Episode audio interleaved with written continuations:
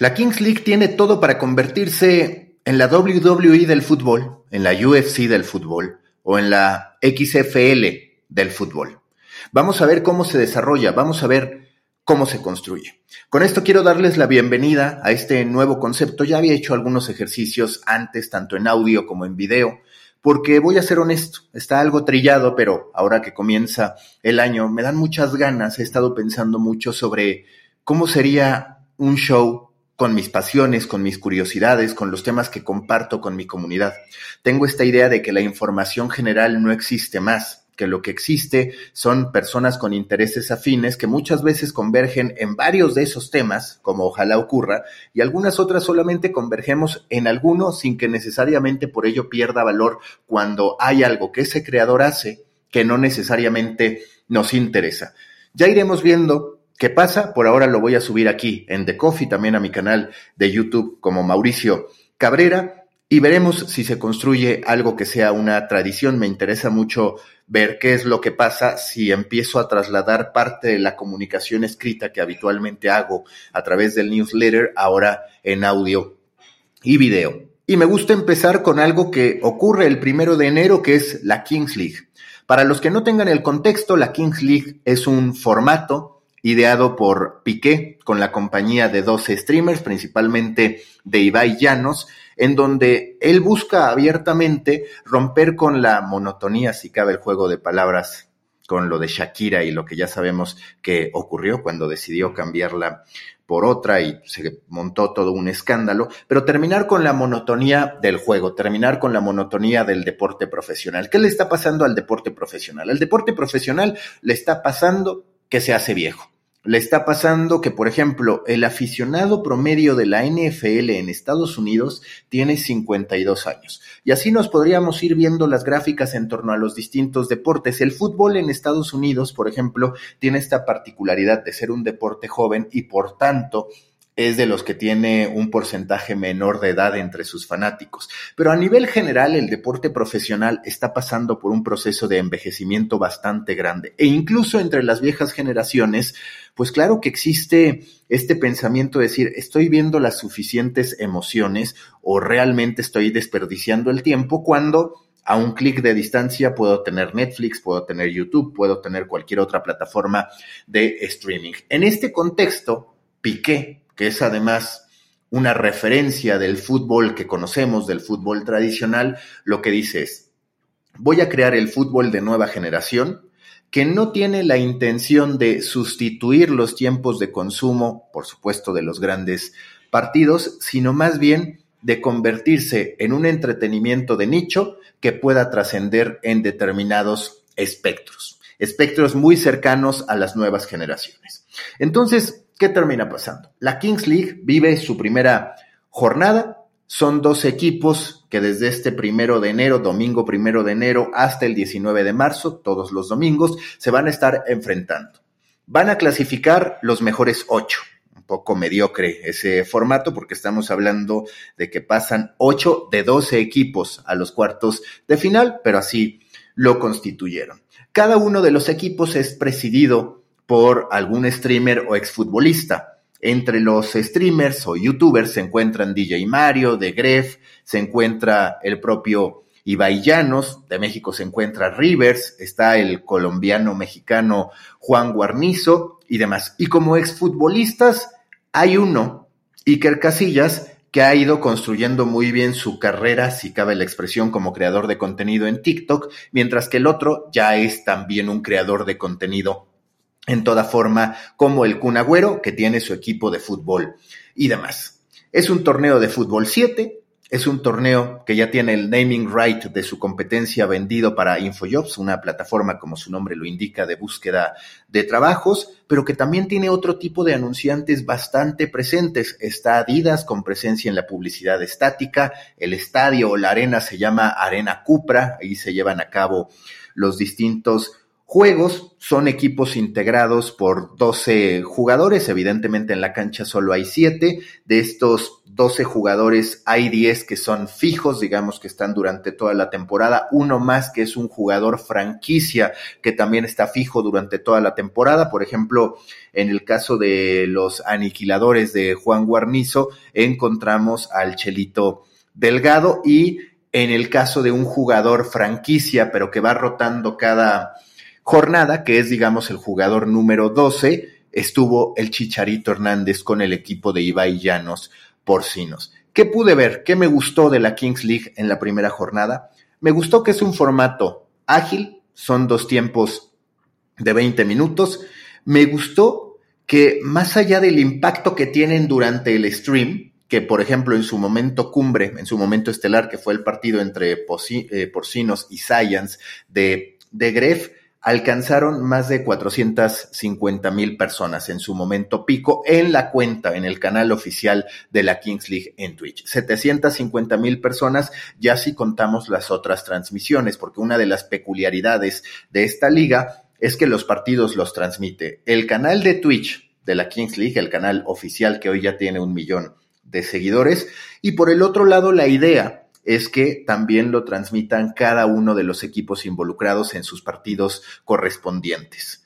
¿Qué termina pasando? Bueno, pues nos encontramos con que alcanzan este punto máximo, este pico de 750 mil espectadores en el partido entre Porcinos y Science. Termina ganando Science. Es interesante el cruce que se da porque por un lado en Porcinos teníamos a Raúl Tamudo y a Javier Chicharito Hernández. Raúl Tamudo como el jugador número 11, es decir, fijo dentro del equipo de Porcinos. Chicharito como este jugador número 12 que solo participa en la primera jornada Dos de sus disparos pegan en el poste. El último, el segundo, pues casi representaba el empate y hubiera podido después representar la ventaja en caso de no haber tenido que gastar eh, la tarjeta, la carta, digamos, para poder activar el penal. Y del otro lado estaba Capdevila, campeón del mundo en el 2010, que es el que termina marcando el gol definitivo para ya después tener un 4 a 2 que es meramente anecdótico. Pero ese partido es el que representa el momento estelar. Entonces, me gusta primero el alcance garantizado,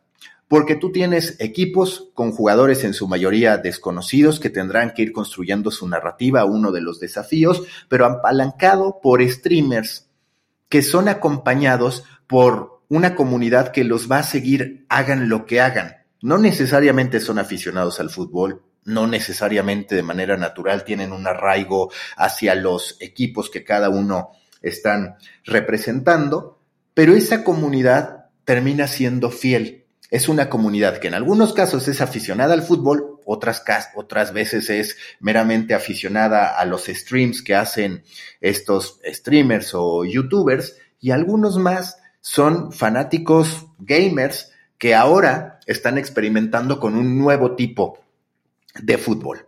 Eso funciona porque hay una audiencia garantizada. El de la Kings League en la primera jornada fue un stream de 6 horas con 50 minutos, casi 7 horas, una media de más de 300 mil personas que estuvieron viendo los juegos. Y dentro de lo que me gustó, insisto, es la cantidad de oportunidades que se generan, que es algo de lo que ya había hablado Ibai. Podría parecer anecdótico o podría parecer bastante lógico porque estamos hablando de una modalidad de fútbol 7 muy diferente a la de fútbol 11. Pero hay un elemento, un motor que catapulta ese poderío o esa oportunidad de las jugadas al por mayor en las porterías, que es TikTok. Hoy por la mañana, cuando preparaba un posteo en LinkedIn, me puse a hacer la cuenta de cuántas publicaciones había hecho la cuenta de Kings League, que hoy tiene 1.3 millones de seguidores en TikTok de la jornada 1 y cuál había sido el resultado. Pues me encontré en aquel momento, fue por la mañana de este 2 de enero en México, con que 18 publicaciones habían generado 26.6 millones de visualizaciones tenemos que hablar de un éxito a nivel social, porque contemplemos que son 320 mil personas promedio todo el tiempo viendo este stream de seis horas, que falta también todas las reacciones que vaya a haber de los propios streamers, posiblemente volviendo a ver el partido y haciendo algunos videos, más este segundo o tercer tiempo, podríamos llamar, que tiene que ver con las publicaciones en TikTok. Un promedio de más de un millón de visualizaciones por video, 26.6 millones de views contra 18 publicaciones. Y cualquiera podría decir, bueno, es que eso va a depender de que está Capdevila, de que esté Chicharito, que sí va a ocurrir cada jornada, los distintos equipos se irán turnando y tendrán algunos de estos jugadores que llamen la atención. Pero la realidad es que no es solo así, no es solo así, porque si nos vamos a la cuenta de TikTok de la Kings League, nos vamos a dar cuenta que, por ejemplo, un golazo que se termina marcando también tiene millones de visualizaciones, uno de la, la vaselina. Es decir, no necesariamente está limitado a lo que a lo que parece lógico que va a funcionar. Por ejemplo, un posteo de DJ Mario celebrando el gol de su equipo 2.2 millones de visualizaciones. Uno predecible. Chicharito ya está aquí, está en la Kings League. 1.8 millones de visualizaciones. Mensaje de Capdevila de Gref, que es de seguimiento después de que termina metiendo un gol Capdevila. 2 millones de visualizaciones.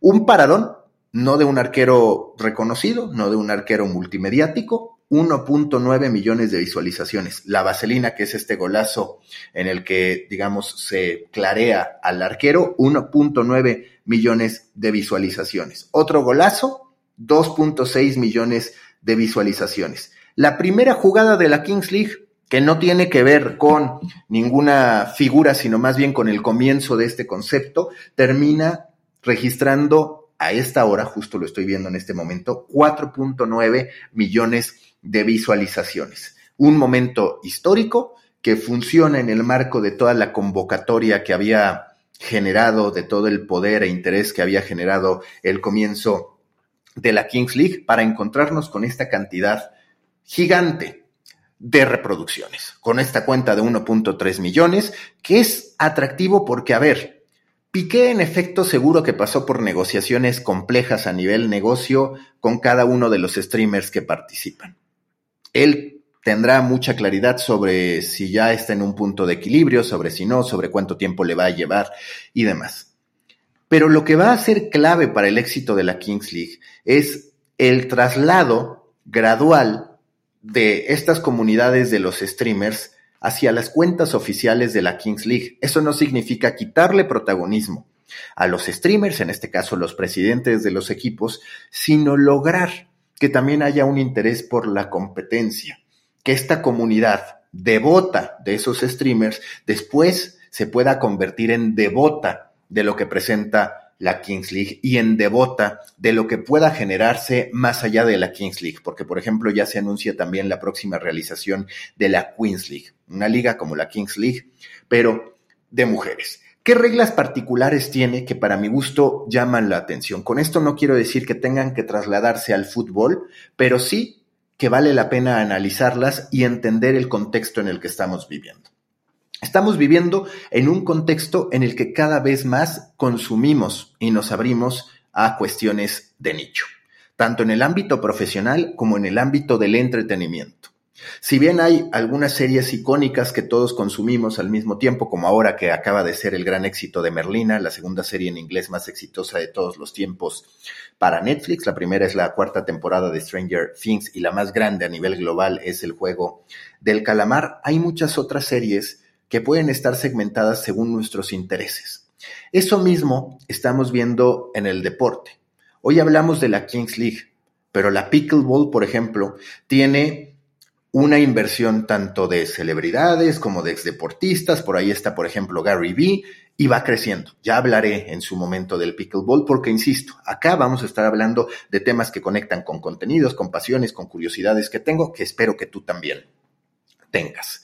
En este contexto, el nicho presenta oportunidades hasta para patrocinadores de nicho. No tienen que ser siempre los mismos. Se puede abrir ese espacio. Se juega todos los domingos la Kings League de 9 de la mañana, hora de México, hacia las 3 de la tarde. Un partido por hora, son 40 minutos de juego, 20 minutos de análisis, de highlights, de reacciones de los presidentes. El promedio de goles es bastante elevado y a partir de eso se genera toda esta convocatoria. Está el debate en Twitter de si esto es fútbol o no. Y a mí me parece clave aquí entender lo mismo que yo a veces digo para los medios de comunicación. A ver, no pretendas juzgar un newsletter contra un medio de comunicación que tiene millones de visitas. No necesariamente uno es mejor negocio que el otro, ni no necesariamente el más grande aporta más a una comunidad que el otro.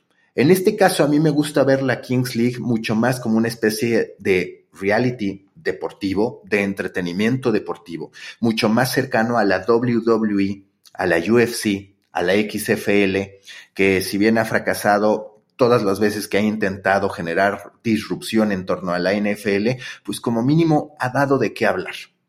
Y en este caso, eso está ocurriendo. El gran desafío va a ser mantenerlo a lo largo de la temporada regular, poder seguir construyendo narrativas que hagan que haya una cobertura a ese respecto y que esté ahí el interés de la gente. ¿Qué pude ver después de dos posteos que yo realicé sobre la Kings League. Primero, hay un poder de convocatoria. En mi caso tuve por ahora un video con más de 400 mil reproducciones, otro con más de 350 mil que era una guía. El anterior fue un resumen, análisis de lo que ocurrió en la jornada 1.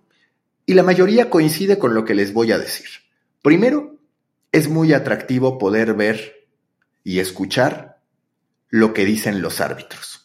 Los árbitros traen una cámara incrustada en el pecho, se activan los micrófonos cuando van al bar, que en este caso el bar no es que revise cada una de las jugadas polémicas, sino que los equipos tienen una oportunidad de desafiar, digamos, el veredicto del árbitro. Me gustó mucho eso, le gustó a la gente, se considera que hubo justicia. Ahora, ¿qué se cuestiona? Se cuestiona que sea solo uno, porque a lo largo del juego se habrán presentado dos, quizás tres oportunidades controversiales, controvertidas, que eh, no se pudieron desafiar porque ya habían gastado sus oportunidades los equipos. Me parece que con dos quedaría bien. Me gusta, hablando de estos cambios, que se trate de una competencia viva.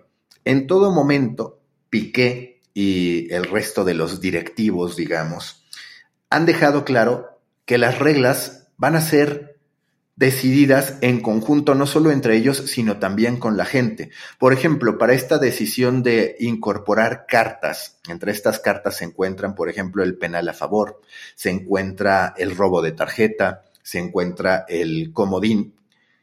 Pusieron a votación ocho opciones distintas con la gente para que terminaran eligiendo cinco hubo un debate sobre, oye, eso deja de ser fútbol o mira que a mí me gusta, esto sí es fútbol. Terminó ganando el vamos a utilizar las tarjetas. Y la realidad es que las tarjetas funcionan.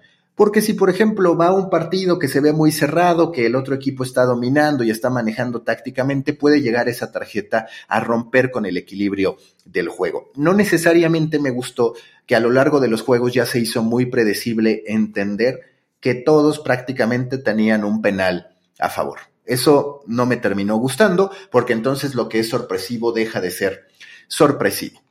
Pero sí este elemento lúdico, este elemento sorpresa, porque se supone que los aficionados no sabemos qué tarjeta tienen hasta que la revela el técnico, que es el único que puede pedir, digamos, esa tarjeta en el momento que quiera del partido, pues termina no siendo tan sorpresivo porque el 80% de los casos era penal a favor.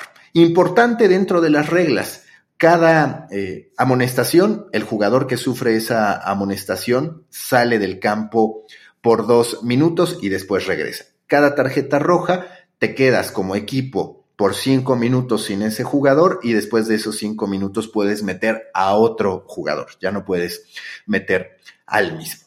Ya veremos qué termina Pasando, ya le di los números de la Kings League. Me parece que habrá que construir narrativas en torno a los jugadores. Será importante no ver equipos tan improvisados. Se supone, por ejemplo, que hay un equipo mexicano por su presidenta, Rivers, una de las más grandes streamers mexicanas, pero pues al final ella no voló a España, que es donde se llevan a cabo los juegos. Su equipo fue el peor, fue humillado por el equipo de Adri Contreras, cinco goles a cero y queda esta sensación de decir, se está improvisando, Rivers está en México, contrató a Gerardo Torrado como técnico y Gerardo Torrado ni siquiera estuvo en la primera jornada, Gerardo Torrado que es ex seleccionador, ex director de selecciones nacionales de México, una gestión desastrosa, ahora como técnico supuestamente del equipo de Rivers POFC, no estuvo presente en la primera jornada, y se ve en estos equipos a distancia, quizás no sea coincidencia que los dos equipos que pierden por mayor diferencia, pues fueran precisamente la de estos equipos a distancia. Por un lado, Pío FC y por el otro lado, los aniquiladores de Juan Guarnizo, que si bien es colombiano, vive en México. A los dos les terminan metiendo cinco goles. Entonces, está por verse si sí se logra este compromiso a distancia. Otro elemento clave, que no desistan los presidentes, los streamers de su presencia. Iker Casillas estuvo y no estuvo. Estuvo en un momento con su enlace, su equipo jugó y ganó el partido inaugural contra Spursito y él estuvo a la distancia con un enlace hablando de lo que le había parecido el debut de su equipo en la Kings League. Eso es útil. Pero de pronto vemos a Ibai riéndose, en cierto modo, pero me parece también dejando abierta la posibilidad de una queja, que el Kun Agüero muchísimas horas después dice, ah, acabo de descubrir que mi equipo ganó, qué buen portero tenemos. Si eso empieza a ocurrir cada vez más, considerando esto que ya les decía de algunos presidentes que están a la distancia, que no es lo mismo que lo estén viendo desde su casa, puede perder relevancia la liga. Durante las primeras jornadas será fundamental que los presidentes estén presentes, estén difundiendo y se vean comprometidos. Si no, en algún punto lo que tendremos es un negocio o proyecto que termina afectando, estorbando en la agenda de los presidentes y que la atención se vaya diluyendo. ¿Qué comentó la gente en mis posteos? La gente en mis posteos comentó, por ejemplo, que le gustaría que se partiera en dos la jornada porque seis horas son demasiadas. Es cierto que quizás no haya que esperar que todos estemos pegados por seis horas a las transmisiones, que hay un gran desafío en estar ocupando tiempo en un fin de semana donde hay fútbol profesional y otro tipo de entretenimiento, pero tiendo a coincidir en que quizás sería bueno que no fuera todos los domingos estar durante seis horas. Ahora, ¿qué tiene de positivo esto? Pues que los distintos streamers al momento en que se suben crean tendencia y los números parecen mucho más fuertes cuando están consolidados en un solo momento de transmisión que cuando tú fragmentas la atención, así sea en dos turnos. Iremos viendo qué pasa con eso. No le gustó a la gente el saque inicial. El saque inicial es a lo waterpolo, es decir, la pelota en el centro del campo. Los equipos tienen que partir desde su línea de gol, correr para ver quién es el que lo tiene. Muchos dicen, oye, eso va a provocar una lesión. Algunos equipos ni siquiera salieron a buscar, digamos, la, la pelota, entendiendo que no se trata necesariamente de un momento cumbre. Así que ya iremos viendo. Pendiente, pendiente queda, a ver si para la segunda jornada que un partido termine en empate y que entonces se tenga que resolver por los shootouts a la Kings League o los penalties a la Kings League, que nos recuerdan mucho lo que pasaba con el fútbol rápido o con la MLS. Es decir, tomas la pelota, caminas, tienes cinco segundos, en este caso desde el medio campo, para poder vencer al arquero. Va a ser muy emocionante. Iremos viendo qué es lo que pasa con esta Kings League, voy a subir esto tanto a mi canal, si así cabe la expresión, en Spotify de The Coffee, a ver a ustedes qué les parece como elemento de contenido, de entretenimiento e incluso a nivel mediático, porque hubo cobertura principalmente de los medios españoles, los medios mexicanos no se dieron tan enterados, digamos, de aquello que estaba pasando. Y por el otro lado, por el otro lado, a mi canal de YouTube. Tiene 5000 suscriptores, mucho a través de shorts refriteados de TikTok. Entonces, mi premisa es, mi hipótesis es, vamos a ver, vamos a ver qué pasa, vamos a ver si funciona, si estos temas de los que se me ocurre hablar tienen algo de potencial y si sí, pues ya vendrá mejor producción, ya vendrán más ganas de hacer las cosas y vendrá este propósito cumplido